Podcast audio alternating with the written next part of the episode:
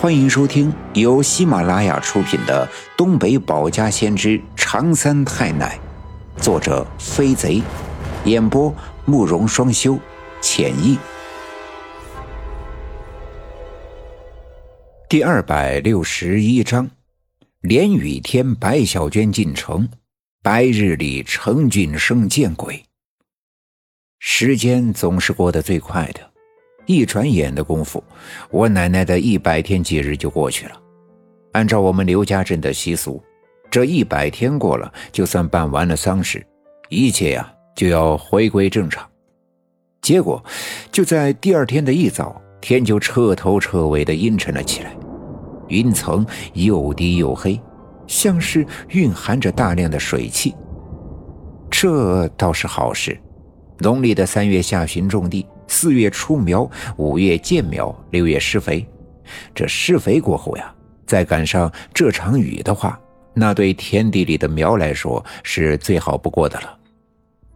果然，在傍晚的时候，家家户户都正坐在屋子里的炕头上吃晚饭，外面便稀里哗啦的下起了雨。这雨不大也不小，雨声均匀，看来是要下上很久。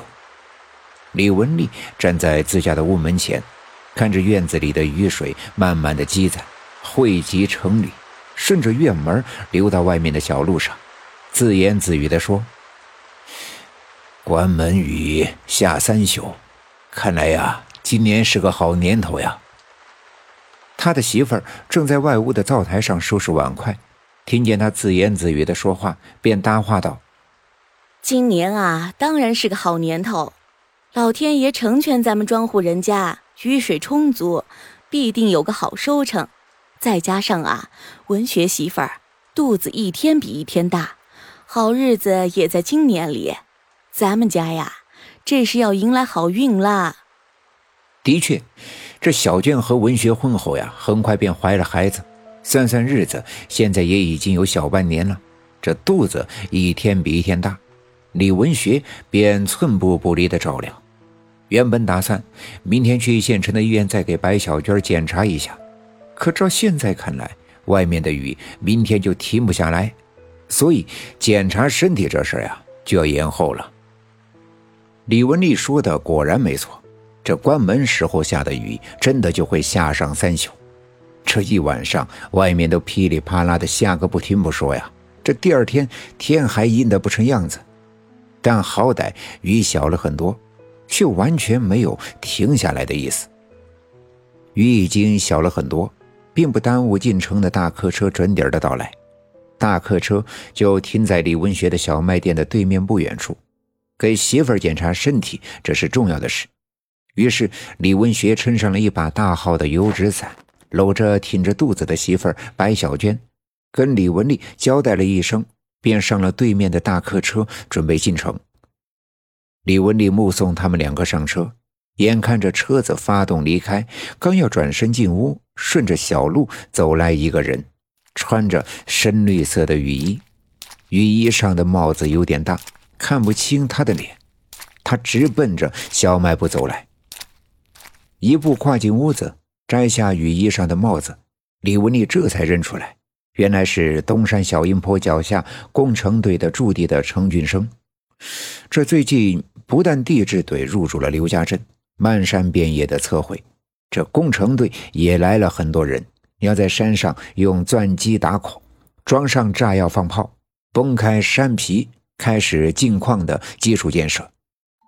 这刘家镇一下子来了这么多的外人，而李文丽家的小卖店又是村子里唯一的一个，所以这生意啊是越来越好。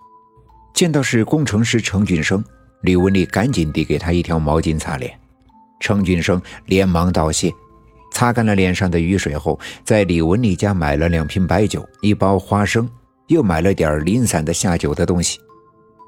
老程啊，这难得下雨，你们才能休息上一天，这是要喝点儿。李文丽跟陈俊生聊道：“哎呦，可不是嘛，这最近啊，也实在是太忙了。”整天山上钻孔勘测，每天晚上都累得呀，上不去床呢。陈俊生回答道：“这原本啊，山上有一块山皮上，这钻机都已经打好了孔，打算今天装上炸药放炮的。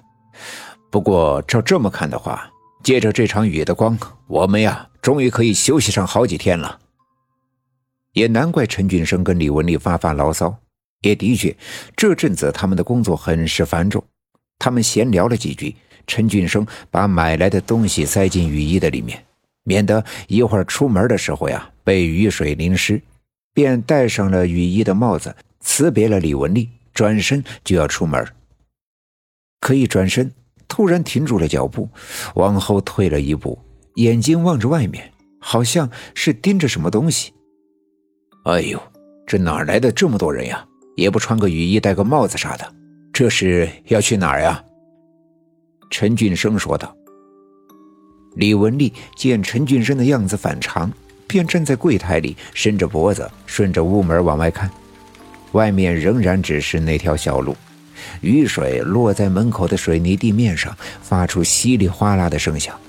除此之外，什么都没有。可看陈俊生的样子，就像是亲眼看到门口有一队人经过一般。李文丽以为是自己的眼神不济，没看见，于是从柜台里走出来。一边顺手拿过一条毛巾擦擦手，一边走到屋门口。